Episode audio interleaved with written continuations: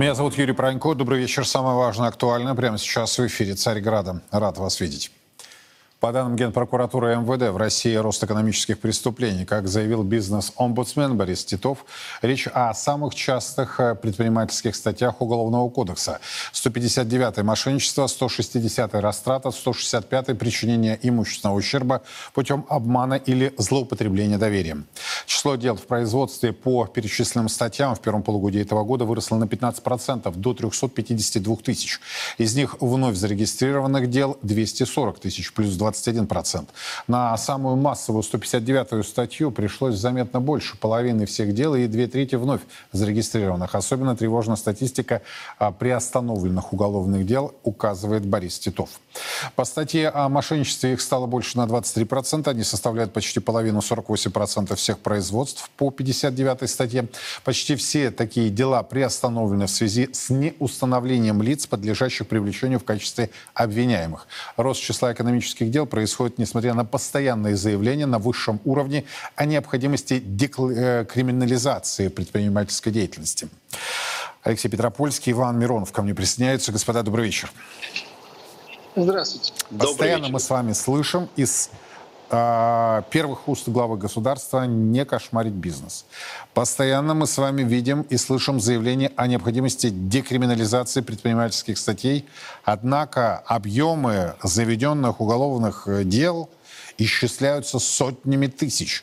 При этом, вот на что указывает господин Титов, э, по многим, многие дела прекращаются в связи с тем, что не, нет, собственно, стороны которую, э, которая подлежала бы наказанию.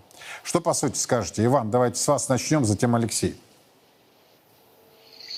Ну, смотрите, дело в том, что с разрывами э, цепочек поставок, операций, там, промышленных всех этих производственных циклов, э, у нас предприятия иногда не способны становятся выполнять свои обязательства, в том числе по кредитам.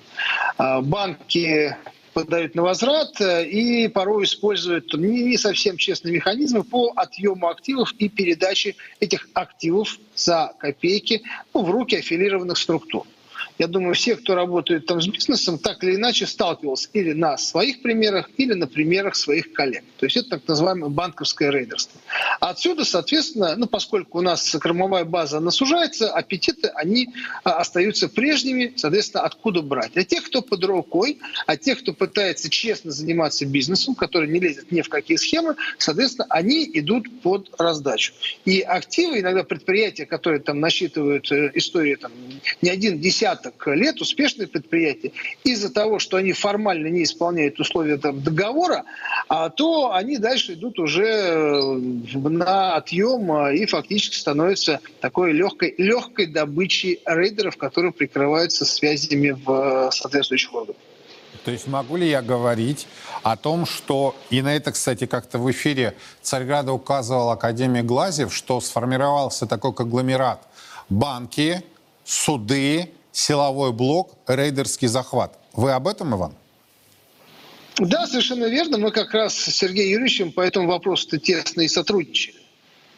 Поэтому, к сожалению, эта практика, она уже устоялась, она фактически недосягаема, если вы хотите развернуть с помощью таких порядочных, добросовестных, профессиональных сотрудников правоохранительных органов, а вы ничего с этим не сделаете, поэтому, поскольку это является частью государственной системы сегодня, увы. Подождите, но тогда о каком развитии предпринимательства вообще малого, среднего, да и крупного может идти речь в стране, где подобное возможно? О каком развитии предпринимательства в России сейчас вообще может идти речь? Да, я понял вас, Иван. Алексей, что скажете? Ну, я здесь соглашусь. Действительно, споры хозяйствующих субъектов вместо арбитража зачастую уходят в уголовную плоскость. И действительно, а, нерадивые предприниматели, которые имеют связи в правоохранительных органах, просто пишут э, вместо арбитража, в, э, находят состав 159 статьи или 210 и же с ней, да, и каким-то образом получается, что дела возбуждаются, и предприниматели одни других пытаются таким образом наказать, взыскать взыскать суммы, отнять бизнес, и рейдерством занимаются также. А, фактически как-то ограничить действия нашей исполнительной власти и правоохранительных органов нужно, но в первую очередь, на мой взгляд, нужно начать с того, чтобы предприниматели перестали сажать в СИЗО, поскольку количество дел мы увели, э, уменьшить вряд ли сможем. Но нам нужно сейчас хотя бы пересмотреть саму систему, чтобы если ты должен денег, заплати, и тогда дело должно закрываться. У нас же все выглядит несколько иначе. У нас фактически дела возбуждаются возбуждаются на неопределенных лиц, потом начинают кошмарить всех по периметру э, в рамках оперативно-розыскной деятельности, отнимают компьютеры, приостанавливают бизнесы, ну, фактически творят беспредел. И это приводит в первую очередь к тому, что э, люди не хотят заниматься бизнесом в России, предприниматели сидят в СИЗО годами, дела вообще никоим образом не расследуются, э, ну и, конечно, бизнес-конъюнктура не становится лучше. Или пресловутый инвест-климат, да, о котором очень часто тоже на э, самом высоком уровне любят рассуждать. Э, а скажите, господа, э, вот заявление о необходимости декриминализации этих предпринимательских статей, то есть это просто словесный поток, это звук, это то, что мы называем журналисты информационный шум, и не более того. И если это так, то как в реальности, на ваш взгляд, можно было бы нейтрализовать эту проблему? Иван, давайте с вас. Вот эта вся история по поводу декриминализации, мы это слышим уже на протяжении, ну, у нас лет, лет 10, по крайней мере, там, нет, да больше, как бы там, с десятых годов, как только стало актуальным, поднялся вопрос, что, дескать, хватит вообще а, кошмарить бизнес, потому что его вообще не останется в стране, а у нас тогда, если этого не будет, с чего у нас будут жить тогда чиновники, да, большой вопрос. А, так вот, э, все это не привело ни к чему совершенно были какие-то косметические серии процедур, которые особо ничего ни на что не повлияли, ситуация осталась прежней. Единственное, чтобы, знаете, не черными красками все не мазать, ну, по, по своей практике, я так скажу, по адвокатской, где-то, ну, наверное, последние года два а, вот по тем делам, где у нас бы железно э, был бы следственный изолятор в отношении там, нашего подзащитного, сейчас у нас, нам многих удается отбивать, и суды здесь идут навстречу, избирая меры пресечения, не связанные с лишением свободы. Но э, по, по поводу сфабрикованных, я так скажу, дел, которые никогда бы не возникли еще там лет пять назад, мы можем сказать обратное. Они существуют, э, они возбуждаются и в огромных количествах там, где раньше это было бы железобетонно, сказали бы потерпевшему так называемому, идите в арбитраж, там все решайте. Сейчас это уголовная статья, и через это фактически отжимается бизнес, но при этом давайте еще есть такой момент. Если бизнесмен предприниматель, у которого свое производство, а это порой целые заводы, которые uh-huh. это порой заводы даже градообразующие, где там есть 3 тысячи, 5 тысяч сотрудников, на них еще семьи, то есть и вдруг его, когда помещают в изолятор, а, процентов 90, что предприятие будет остановлено, люди потеряют работу, все эти соцвыплаты и все остальное. Ради интереса определенной группы, которую завод фактически пустит на металл. Иван, так как нейтрализовать проблему? Есть вариант? Вот всего, вот если, давай так, как нейтрализовать проблему? Если у нас хотя бы будет работать УПК, где прописано, очень четко прописано все, как нам, а, как следствию, как судам откидывать, где предпринимательская деятельность, где чистая мошенники, мошенники уголовка. Вот хотя бы пусть работает у нас Конституция, УПК, пусть у нас работают постановления пленумом, Пусть все вот то, что глаголят нам с больших экранов, большие дяди, начнет хоть немножечко работать, другого не надо. У нас все прописано, все хорошо на бумаге, но не работает ничего. Вот пусть это будет работать, придумывать ничего не надо. Заставить работать, все будет хорошо. Алексей, согласны? Абсолютно согласен. И действительно, а, у нас, допустим, нельзя больше года держать по 159 в СИЗО. Ну, туда, как правило, присовокупляют 210-ю. Группу лиц найти не проблема. То же самое по тяжкости и нетяжкости. Вот у нас декриминизировали там нетяжкие экономические статьи, но натянуть натяжку, опять же, а, сказав, что у тебя там 3-4 сообщника, а надо понимать, что в любой компании есть бухгалтер, сотрудники, а, генеральный директор, учредители, и, по сути, они действовали в общих интересах интересах и с общим умыслом. Это уже более тяжкая статья, по которой можно определять в СИЗО. Вопрос в том, что у нас следователь на сегодняшний момент, он царь, а, а прокурор и судья смотрят всегда с ним в одну сторону. Фактически разбить это практически невозможно. У меня вот единственное, тоже за два года, наверное, последних, стали чаще выпускать по предельно а, допустимому сроку. Два года человек в СИЗО отсидел, его переводят на домашний арест. А раньше и этого добиться было тяжело. Фактически, что нужно сделать в первую очередь, это просто запретить предпринимателей определять в СИЗО. И в случае, если ущерб э, только финансовый, ну, штраф заплати, погаси ущерб и снимите с предпринимателя судимость и э, представить, перестаньте его преследовать в конце концов. Поверьте, тогда и бизнесы не будут разрушаться, и э, следственные органы перестанут э, кошмарить бизнес, понимая, что даже если штраф будет заплачен, человек все равно сядет. Спасибо большое, Алексей Петропольский, Иван Миронов и их оценочные суждения о тех весьма настораживающих цифрах по а, резкому росту экономических преступлений в нашей стране, когда по 159, 160, 160, 165 статьям сейчас а, под следствием а, либо уже по вынесенным приговорам находится более 352 тысяч уголовных дел. Ну, собственно, варианты решения проблемы вы слышали. Но между тем в России могут ввести новый побор с населения для покрытия убытков Почты России. Речь идет о маркетплейсах, которые либо будут платить побор с оборота, либо будут закупать услуги и сервисы у этой структуры на как минимум 33,5 миллиардов рублей. Однако власти, как основной вариант, пока рассматривают платеж с оборота, который, как вы уже догадались, оплатим мы с вами российские потребители. Еще в мае, напомню, по данным Интерфакса, Почта России направила в Минцифру предложение взимать с электронных торговых площадок, имеющих годовую выручку более 1 миллиарда рублей, по полпроцента от квартального оборота. Такой платеж в почте обосновали убыточностью почтовых отделений. Сейчас у компании более 38 тысяч отделений, и сократить сеть нельзя по действующему законодательству. Пока новые технологии не скоро придут в села, поселки там и так далее. Первое, почта нам нужна, без нее мы обойтись не можем. Второе, вы сказали о финансовом оздоровлении.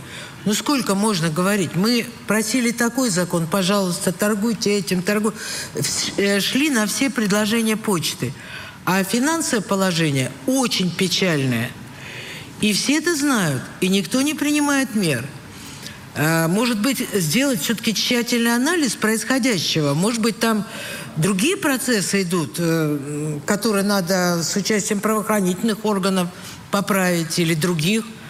Но невозможно. Дыра в почте финансово растет и растет. И никто не реагирует. И мы голову все прячем песок, думаем, думаем рассосется. Не рассосется, там ничего. Там надо выработать э, правильную финансовую модель существования – и э, принять те меры, которые правительство считает нужными. В Ассоциации компаний интернет-торговли «Акит» предложили оказать содействие в интенсивности использования инфраструктуры Почты России через закупку услуг и сервисов компании, общий объем которых в 2024 году, как я уже сказал, потенциально составит 33,5 миллиардов рублей.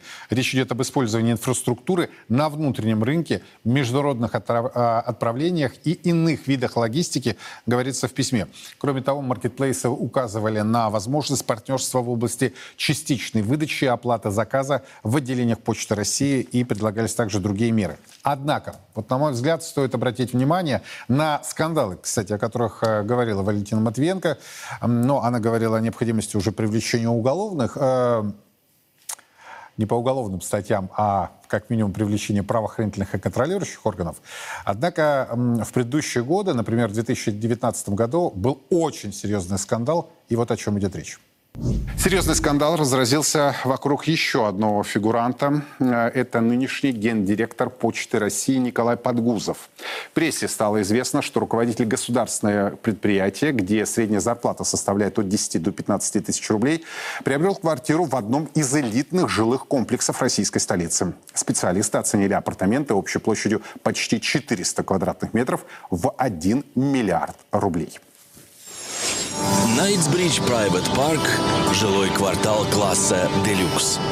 Уникальный проект жилой недвижимости, выполненный в традициях британской культуры градостроения – Knightsbridge Private Park расположен в центре престижного района Москвы Хамовники. Такое сходство с одним из самых легендарных и статусных районов Лондона Найтсбридж подчеркнуто в названии квартала архитектурных и ландшафтных решений. Они не только эстетически передают респектабельный дух Британии, но и воплощают собой отточенные веками мастерство жить в комфорте. Найтсбридж Private Park – единственный жилой комплекс Москвы, включающий в себя частный парк. Спроектированный по канонам английского паркового искусства, он делает проект абсолютно уникальным событием на рынке жилой недвижимости Москвы. Видите, они хотят жить э, в российской столице, э, как в Лондоне, с британскими особняками, британскими садами. Ну, по-видимому, какое-то такое шизофреническое британское мышление. Сам господин Подгузов, в свою очередь, уверяет, что его квартира стоит менее 100 миллионов рублей. Мало того, 75% стоимости было, с его слов, оплачено с помощью ипотеки, а остальные за счет сбережений. Об этом заявил сам чиновник. Меня сильно позабавила оценка стоимости моей квартиры. Не ожидал обнаружить себя миллиардером. Реальная цена, заплаченная мною, составляет ровно в 10 раз меньше.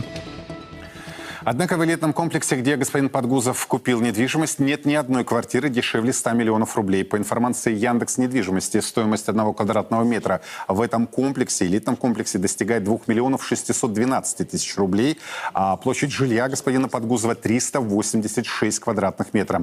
Таким образом, рыночная стоимость квартиры, скорее всего, превышает 1 миллиард рублей. Сопоставимые по площади квартиры стоят от 600 до 670 миллионов рублей. Самое дешевое предложение в этом комплексе свыше 400 миллионов рублей.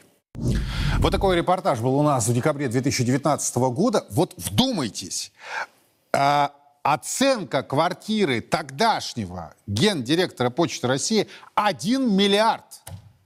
Четыре года тому назад. Сейчас они говорят, слушайте, у нас тут дыра образовалась 33,5 миллиарда. Давайте-ка э, мы это дело переложим на маркетплейсы. А маркетплейсы на наши с вами кошельки. Это отличная схема. Можно пилить, бабки пилить. Да, как, э, как Подгузов, тогдашний гендиректор, сказал, что он ипотеку взял. И официально квартира стоит 100 миллионов, а неофициально миллиард. Но мы вам во всей красе показали эти английские ландшафты, как они любят. Они э, очень у нас большие все патриоты, но предпочитают либо за бугром жить э, в Лондоне, либо здесь создавать себе Лондоны. И у меня, я честно вам скажу, я крайне возмущен. И э, вот Валентина Матвиенко предложила уже привлекать правоохранительные органы, да? Ну, это надо было сделать еще в 2019 году, а может быть еще и раньше. Это хорошее дрище, как они пилят бабки, причем как чиновники, так и те, кого они э, назначают в Почту России. Это же все квази-государственные компании. То есть у Почты России огромная дыра, но, как видите, это не проблема для тех, кто ее возглавляет. Так будет ли введен в России новый побор? И оплатим ли мы с вами 33,5 миллиардов рублей? Или, или какой-то иной способ будет найден? К сожалению, слуги народа, депутаты Госдумы отказались участвовать в этом разговоре. Поэтому я обращусь к предпринимателю, человеку, который стоит на земле. Дмитрий Потапенко ко мне присоединяется. Дмитрий, добрый вечер. Добрый вечер, Юрий. Добрый вечер. Ну вот как долго-то эти пилы, распилы будут продолжаться? Вот мы вспомнили, я не знаю, была ли у вас возможность сейчас посмотреть и послушать этот э, сюжет четырехлетней давности, да? И мы с вами молоды были тогда, значительно нежели сейчас. Так вот, э, проблема та же самая.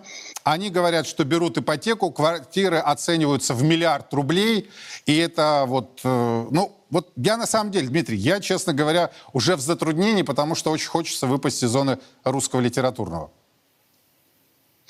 А, Юрий, э, поскольку мы с вами знакомы очень давно и вне кадров, у вас это всегда великолепно получается. Я думаю, что в кадре вы вполне себе удержитесь в норме русского языка за кадром. Я думаю, что сотрудники услышат все, что вы можете об этом сказать. Касаемо Почты России, могу сказать, что волю судеб, когда я имел отношение к печатной продукции, это почти там 20 лет назад, даже больше, э, ряд наших сотрудников уходили в Почту России, и я принимал участие во многих рабочих группах, э, по попытке реформирования, я не знаю, сколько их было, Почты России.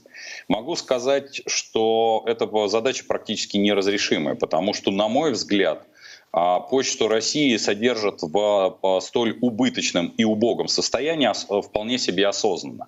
А, речь ее там, как всегда, прикрываются, когда вот говорят об убытках, в том, что ну, мы же являемся неким социальным обслуживающим, социально обслуживающей организацией. Более Ведь того, мы находимся в таких закон неудоб... им запрещает закрывать отделения. Да, именно так. И поэтому когда многие годы назад, а это почти 20 лет назад, э, я выдвигал одну из идей, а, поскольку есть еще вторая структура на тот момент э, и до сих пор существующая, это Сбербанк России, который э, также, в общем-то, содержит некую социальную так называемую нагрузку. И, и под этим предлогом мы с вами часто обсуждаем Германа Оскаровича и его детище, а, часто говорит о том, что ну вот мы не можем, потому что есть социальная нагрузка. Что я предлагал многие годы, и я говорил следующее. Окей, мы делаем так. Мы освобождаем почту России и Сбербанк Российской Федерации от социальной нагрузки и выпускаем их на вольные хлеба в то самое коммерческое использование, когда они со своей стороны, а, и то, и другая организация, начинает бороться за, реально за потребителя, а не административным ресурсом удерживают его под собой. При этом организуется третье юридическое лицо, которое является безусловным социальным, которое в самых неудобиях является универсальным таким оператором, банком, совмещенным с почтой, еще более того, с социальными услугами, где можно, э, как говорится, государство устанавливает нулевую норму доходности, то бишь никакое отсутствие прибыли. А я могу сказать, что в всеми... И вот здесь уже государство, фибры... что называется, гасит убытки. Абсолютно, абсолютно. Даже не то, что гасит, а просто она ставит своим менеджерам а, задачу, что мы, вы, ребята, в этом третьем юрлице вы выходите на ноль, вы не, не зарабатываете деньги. Там мы вам даем все возможные преференции. А вот почта, как логистический оператор, Сбербанк как э, реальный банк, борется за нашего потребителя. Убираются, самое главное, это даже не вопрос денег. Почему сейчас почта и Сбербанк перегружены э, в том числе большим количеством вице-президентов, президентов, которые э, сами по себе производят пар. И вот этот пар – это крайне плохая для, для государства, в первую очередь, э, норма поведения. Она демонстрирует, что можно быть, вот вы сейчас приводили пример того самого менеджера, который, как бы это сказать, взял ипотеку, ну там, на какие-то смешные практически, надо сказать, деньги, а как ему одобрял банк? Ну, банк посмотрел его э, заработную плату, судя по всему, она весьма неплохая, его доходность его семьи также была неплохая, он сказал, ну, в принципе, да, если мы там со сложностями оформляем людям ипотеку на 5 миллионов, 10 миллионов, то тут-то, в общем, какие-то сущие копейки, почему бы не выдать ипотеку. Я прям даже себе представляю, как это происходило в живым. Прямо хочется рыдать и плакать, и, в общем-то, картину, наверное, экранизировать а, получение ипотеки в 100 миллионов. Или сколько там он получил, там миллиард. А, Дмитрий, а вот на ваш взгляд, все-таки идея Валентина Матвиенко о привлечении правоохранительных и иных контролирующих органов, она будет реализована? Или силы, которые заинтересованы, как вы говорите, в осознанном, да, в осознанной такой посадке Почты России, э, но в том числе и даже спикеру Верхней Палаты парламента не позволит изменить ситуацию? Но, насколько я помню, я сейчас, честно говоря, не отслеживаю, кто а, в этих, а, как это, в, этом клубке целующихся змей в, каком, в какой диспозиции находится. Но, насколько я помню, даже реформирование по самых высших эшелонах власти с уровня министерств и ведомств, в том числе с применением силовых ведомств ни разу не удавался. Сменялись менеджеры, которые предлагали различные идеи, а Почта России по-прежнему люди сидят в нереконструированных, а даже там, где они реконструированных, с копеечной зарплатой, с высокой степенью штрафов. Вот я, надо сказать, у меня с, я работаю с почтой регулярно, как э, автор, который отправляет э, почту реальную, получает ее себе. У меня есть даже абонентский ящик. Могу сказать, что за десятилетия ну, скажем, э, кроме пластиковых окон и, наверное, пластиковой стойки, у большинства сотрудников их доходы надо сказать, не только не изменились, а их штрафуют за что ни попадя. При этом вот э, менеджеры эффективные, о котором вы только сегодня рассказали абсолютно прекрасно, ну, просто по чистой случайности получают, ну, сущие копейки, ипотеки. Надо просто, мы просто завидуем. Как, я как говорят в таких случаях, э, это другое, Дмитрий, это другое. Да. А, я не могу не спросить э, чисто с, без, э, с бизнесовой предпринимательской точки зрения, вас о предложении Ассоциации компаний интернет-торговли, что, дескать, они готовы содействовать в интенсивности использования инфраструктуры Почты России. Правильно ли я понимаю? А, Второй-то вариант – это с оборотки, да, полпроцента. Немалые деньги, опять-таки подчеркну, а, для маркетплейсов а, с оборотом более миллиарда. Да у них у всех более миллиарда такие обороты. То есть понятно, кто попадает. Они пытаются так отыграть, они понимают, что им в той или иной форме придется загасить эти 33,5 миллиардов рублей. Но дело в том, что опять основываясь на словах Валентины Ивановны Матвиенко, да, дыра-то продолжает расти. Даже если вы загасите 33,5, то нынешняя схема, она позволяет и дальше э, наращивать объем этих убытков. Что, вот на ваш взгляд, пытаются решить ваши коллеги, предприниматели из Ассоциации э, компаний интернет-торговли?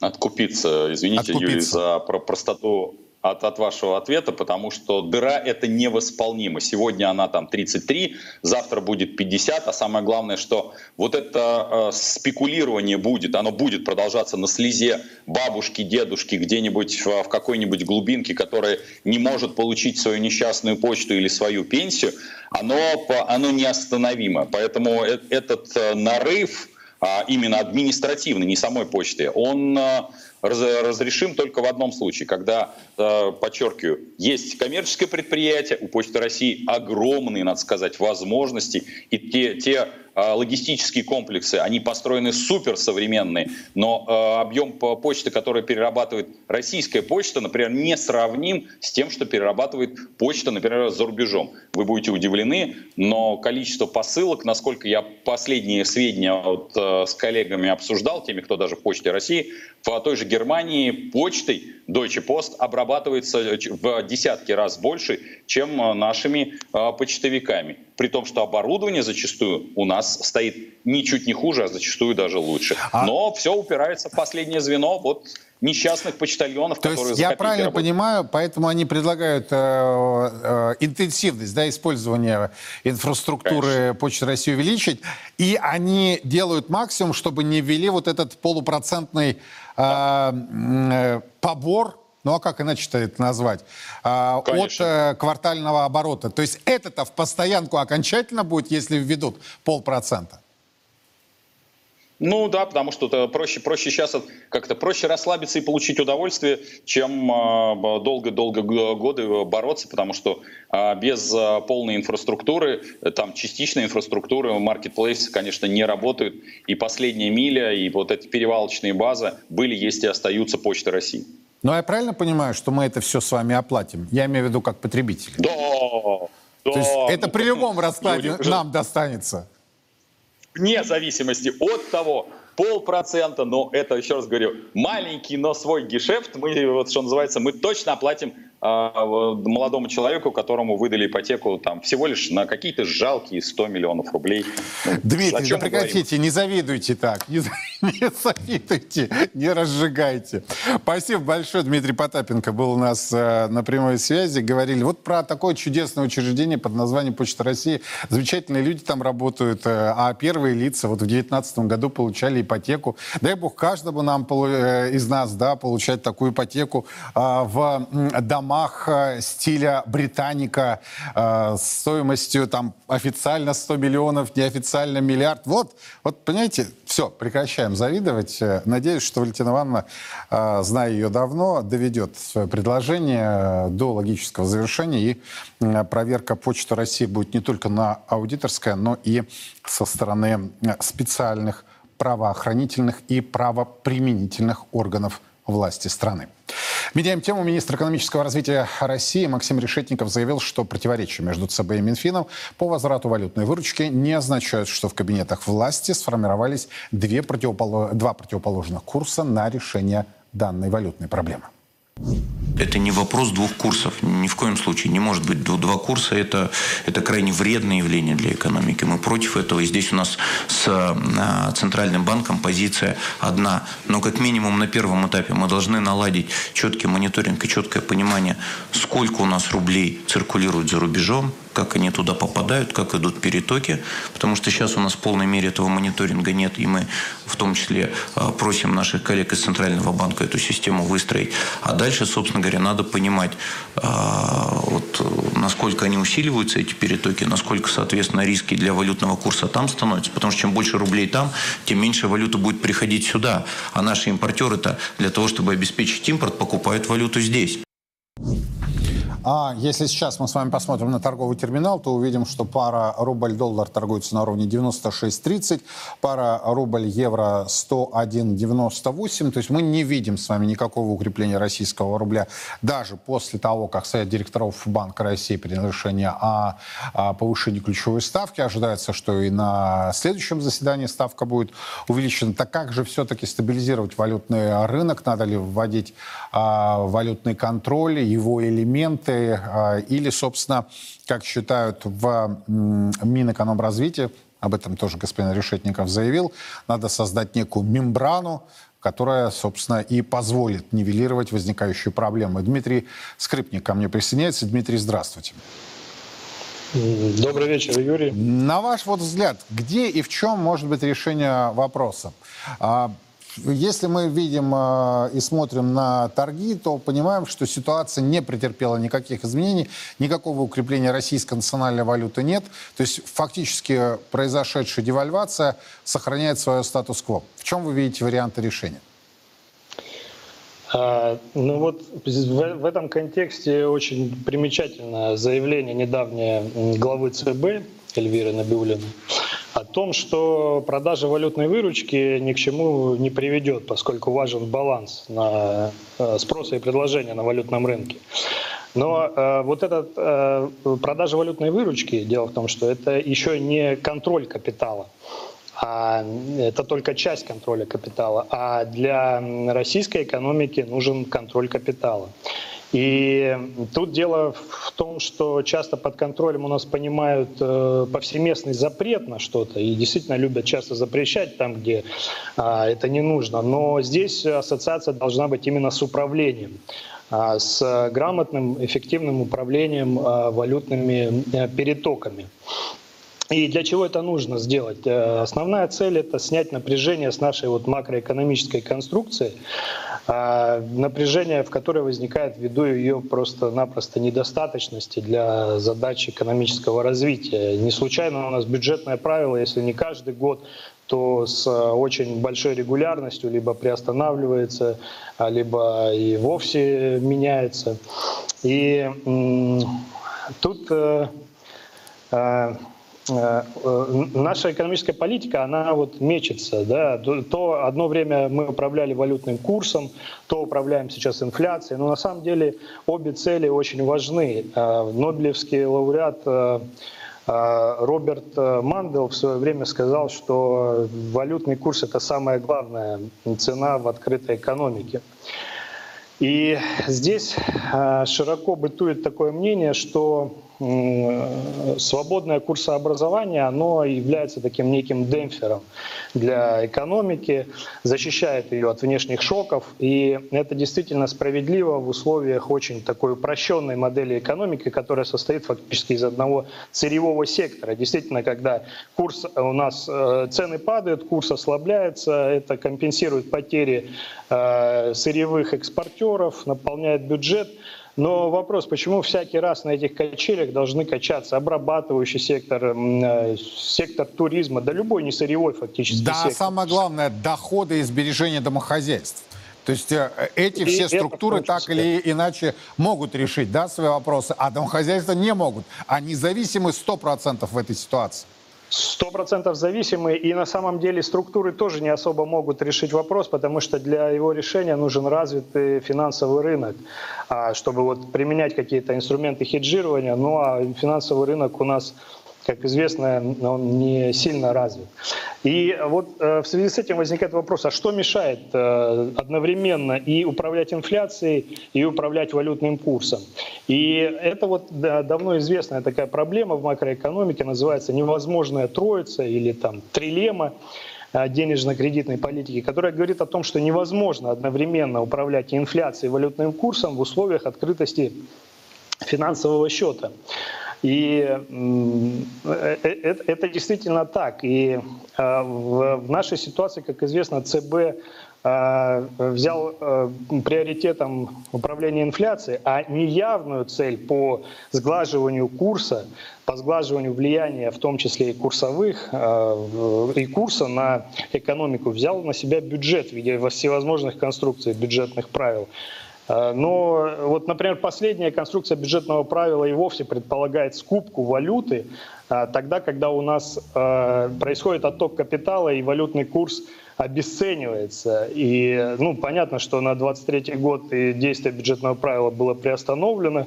И вот министр финансов уже заявил, что на следующий год э, будет значит, меняться подход, возврат к каким-то предыдущим версиям.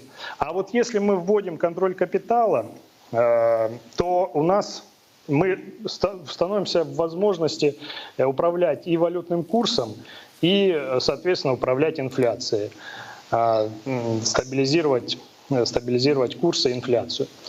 Вообще, вот откуда это все пошло, есть такая теория, конечно, о том, что финансовая открытость, она позволяет там сгладить внешние шоки, привлечь прямые иностранные инвестиции, но э, по, по факту и как показывает реальность, да и многие эмпирические исследования, они говорят о том, что ну, ничего этого не происходит. Связи с экономическим ростом, экономического роста с финансовой открытостью нет. Это авторитетные исследования, э, исследователи приходят к этому выводу, в том числе там Родрик, например.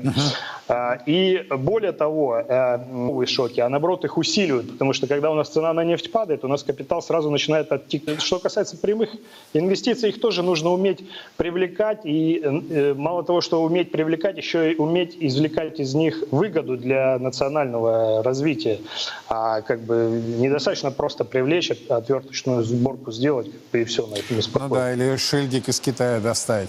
Но на ваш взгляд, все-таки э, упертость, которую мы наблюдаем у чиновников Минфина, правительства в целом в этом вопросе, э, э ЦБ, э, она является следствием такой идейности или они готовы? Опять-таки, это будет ваше оценочное осуждение менять свою позицию, пусть там публично не признают допущенных ранее ошибок, да, но хотя бы исправят ее. Вот что-то мне подскажет, что они не готовы это делать. Э, тут, тут 50 на 50, конечно. С одной стороны, это действительно есть вот эта идеологизированная зашоренность. Э, с другой стороны, с другой стороны, ну, недостаточно изучения просто мирового опыта, потому что опыт э, Китая, например, показывает, что контроль капитала позволял и занижать валютный курс относительно американского доллара, и при этом не допускать раскручивания инфляции. И это именно благодаря контролю капитала. Да, даже не только контролю капитала, а еще его такой более жесткой версии в виде э, вообще отсутствия свободной конвертируемости юаня. Сейчас там два юаня, но э, конвертация, один внешний, как бы другой внутренний, но конвертация между ними, она точно так же э, находится под контролем правительства, и любые операции, они в этом смысле там значит, согласуются с соответствующими органами. Тут, э, знаете, еще э, как бы вот насчет финансового рынка можно сказать, что э, с одной стороны он у нас, конечно, слабо развит для того, чтобы эффективно хеджировать валютные риски. Но с другой стороны, он у нас опережает финансовый э, реальный сектор. И э, здесь возможностей для обхода контроля капитала э, достаточно много возникает. И вообще не следует думать, что это ну, какой-то очень простой рецепт развития, э, конструирования эффективной системы контроля капитала. И вообще задачи экономического развития России, они не лежат и никогда не лежали э, в плоскости простых решений. Да? И здесь тоже нужно понимать, что задача очень сложная. Возможно, здесь придется как-то сочетать э, контроль капитала э, с макропруденциальными э, мерами. И, возможно, на этом пути удастся найти какое-то эффективное решение, но я думаю, что в конечном итоге мы вынуждены будем просто обратиться к опыту Китая, и ничего нам особо в этом смысле не остается. Но Набиулина уже заявила, что она против. Вы это знаете. Спасибо большое. Дмитрий Скрипник э, был у нас на прямой связи. Ну, то есть э, дискуссия которая стоила нам как минимум 60%, да, на 60% был девальвирован на российский рубль, продолжается. Минэкономразвития вот в лице Решетникова заявил, что необходимо внедрять мембрану, то есть вот ну, некий прообраз внутреннего и внешнего рубля. Это многих начинает напрягать, э, начинают экономисты рассуждать о создании неких серых схем и прокладок. Э, Набиулина уже заявила, ну, как временная мера мера может быть, но не на постоянку. Все бы ничего, если бы у этой дискуссии не была столь высокая цена вопроса. Идем дальше. Несмотря на эмбарго и ценовой потолок, Россия по-прежнему широко использует европейский сектор морских перевозок. Примерно две трети российской нефти и нефтепродуктов переводятся судами, принадлежащими компании стран G7 или их союзников, а также застрахованными в этих странах. По крайней мере, об этом сегодня написал Bloomberg. Российский теневой флот на самом деле не главный путь обхода санкций, важнее санкционные лазейки и неэффективная система мониторинга и наказаний, считают западные эксперты. Это больше относится к дистопливу. Теневой флот в основном возит нефть. Сегодня же Financial Times сообщила, что крупнейший трейдер Глинкор в июле транспортировал несколько тысяч тонн российской меди УГМК в Италию через Турцию при посредничестве компании из Эмиратов. А, прямо это не запрещено, но демонстрирует зависимость ЕС от российского сырья и возросшую транзитную роль а, Турции и Объединенных Арабских Эмиратов. В первом полугодии импорт российской меди Турции почти утроился до 330 тысяч тонн, и это невозможно объяснить ростом внутреннего потребления. Вячеслав Кулагин к нам присоединяется. Вячеслав, здравствуйте. Добрый день. Насколько, на ваш взгляд, эм, собственно, информация Bloomberg соответствует реальности? Или это, как мы уже неоднократно убеждались, в том числе манипуляция, манипуляция рынком, либо геополитический интерес, как это было в конце прошлого года с нефтью? Что скажете? Ну, вы знаете, интересы тут разные, но при этом я думаю, что действительно наши компании вполне могут использовать э, западный флот, возможности, потому что и западному бизнесу это интересно, но и когда, в общем-то, придумываются какие-то санкции, нужно думать немножко, на что они вводятся и какие ограничения. То есть вот говорят плохо, что там наши используют суда, но поставки-то нефти не запрещены. И как раз э, Запад выступает за то, чтобы российская нет нефть экспортировалась. Вопрос только в том, по какой цене.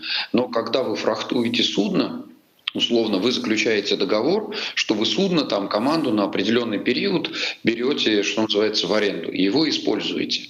В этом договоре прописаны условия использования этого судна и сколько за это команде будет оплачено. А вот что там перевозится и на каких условиях, это уже не вопрос команды. И та фирма, которая, например, сдает танкер, в аренду условно, она же не отвечает за то, как он там дальше и куда будет плавать и что перевозиться. Этого просто не написано в этом договоре. Соответственно, как она может это контролировать?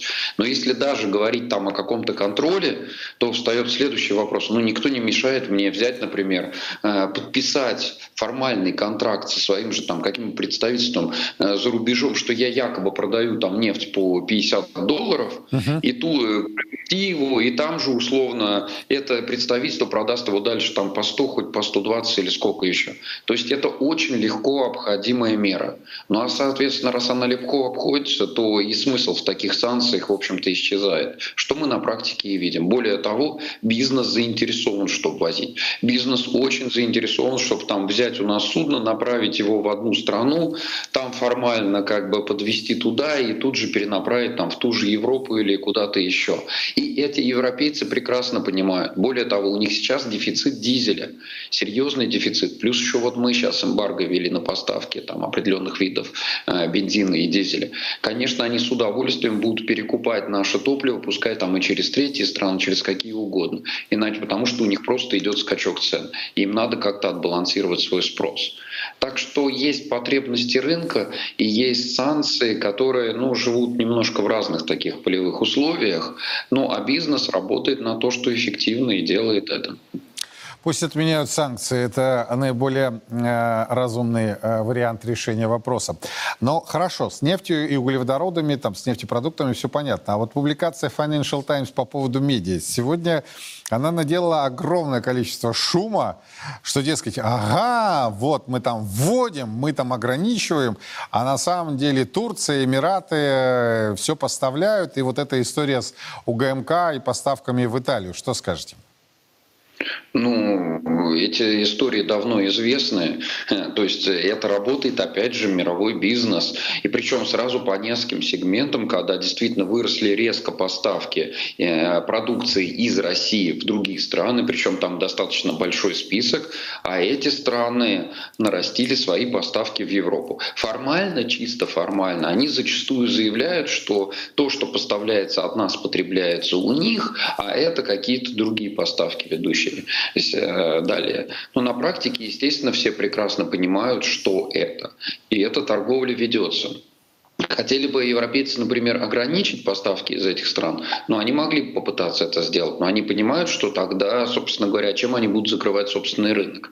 Поэтому ну, вот это приспособление мировой экономики и стран вот к той ситуации, которая сегодня складывается. И это приспособление во многом выгодно и нам, и тем, кто ввел санкции, которым все-таки продукция надо, чтобы доходилась. Еще, естественно, это более выгодно тем, кто выступает вот э, транзитером, кто, кто как бы ни за что просто получает деньги. Да, это современные да, реалии. согласен. Реалии, которые появились после русофобских санкций. Спасибо большое. Вячеслав Кулагин был у нас на прямой связи, но не могу не дополнить, что называется. Вы знаете, меня, честно говоря, эта ситуация несколько напрягает, потому что для крупного бизнеса российского, а, очень крупного, который занимается подобными поставками, нынешняя ситуация это, это прям благодать. То есть, представляете, отчетности практически никакой. То есть все сейчас под грифом идет. Сколько поставили, по какой цене. Ну, типа коммерческая тайна, до этого тоже была коммерческая тайна. Но теперь это можно и валютную выручку не возвращать. Вообще полная либерализация. Кто там, что там в реальности, за какие деньги, за твердую валюту, за рубли или за рупии э, торгуют, в каком объеме, если дисконт реальный на русскую нефть или его нет, если мы сравниваем э, показатели торгов по э, бренду Urals. Или уже все отвязалось и все исключительно на индивидуальных контрактах? Кто ввозит? Что это за так называемый русский теневой флот? Вот из сегодняшних публикаций, которые идут, я делаю вывод, что на самом деле никакой это не теневой флот. Есть просто прокладки, в хорошем понимании в данном случае, да, которые формально позволяют нам продавать туда, Европе, Западу в целом покупать от нас. А, ну, и формально это не у России, да, куплено, а вот там у, у Турции. 330 тысяч тонн меди. Нормально, да? Это я не против такой торговли. Я против того, чтобы вот как бы наш олигархат не превратил эти схемы в постоянные. Представляете, вот, вот все шито-крыто. Никто ничего не знает, какова в реальности цена, какие объемы, куда поставляется и, самое главное, где деньги остаются. Почти как по Высоцкому. Мы продолжаем следить за развитием ситуации. Подробности в наших эфирах на официальном сайте. Меня зовут Юрий Пронько. До завтра. Во все времена и во всех войнах русские люди молились о победах наших бойцов их небесному покровителю, Георгию Победоносцу. В ста городах 89 регионов России – пройдет всероссийский молебен святому великомученику Георгию Победоносцу. Каждый сможет поклониться его мощам и попросить святого о помощи.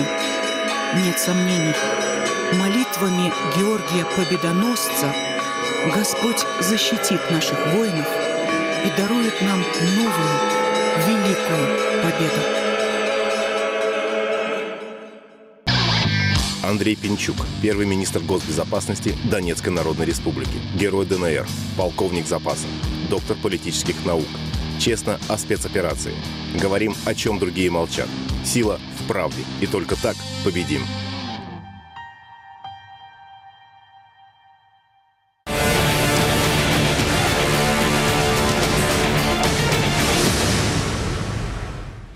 На Купянском направлении подразделениями вооруженных сил России в ходе активных действий было нанесено огневое поражение противнику в районах населенных пунктов Берестовое и Стельмаховка Харьковской области. Также в районах населенных пунктов Новоегоровка и Нововодяная отмечается серьезная перегруппировка сил противника с целью не допустить дальнейшего продвижения российской группировки. За сутки уничтожено до 50 украинских военнослужащих и три единиц вражеской техники.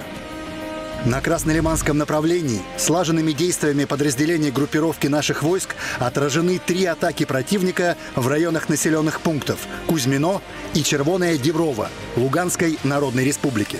Также нанесено поражение живой силе и техники ВСУ в районе населенного пункта Григоровка Донецкой Народной Республики. Потери противника составили более 90 украинских военнослужащих убитыми и ранеными и до 6 единиц вражеской техники. На Донецком направлении в районе населенных пунктов Орехово-Борисовка, Берховка, Клещеевка, Андреевка противник постоянно подтягивает все новые и новые резервы и бросает в атаку, пытаясь выбить наши подразделения с ранее занятых ключевых высот. Также в районе населенного пункта Марьинка и Авдеевка продолжаются продвижения наших сил, целью которого является оперативное окружение противника. Взят ряд вражеских опорных пунктов. В направлении населенных пунктов Красногоровка, Первомайская, Донецкой Народной Республики подразделения российской группировки войск отразили четыре атаки ВСУ. Потери противника за сутки на данном направлении составили до 310 украинских военнослужащих и до 20 единиц вражеской техники. На южнодонецком направлении подразделения группировки войск Российской Федерации нанесли огневое поражение противнику в районе населенного пункта Ровнополь.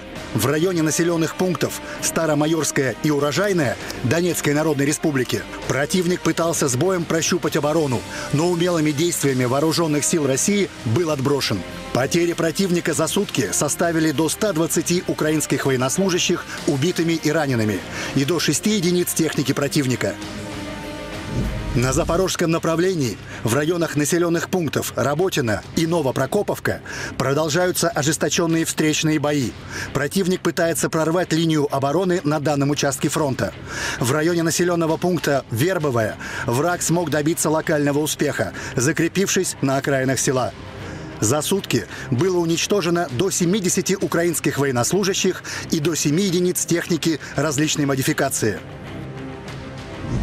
На Херсонском направлении в результате огневого поражения уничтожено более 15 украинских военнослужащих, а также поражено до 10 единиц техники ВСУ.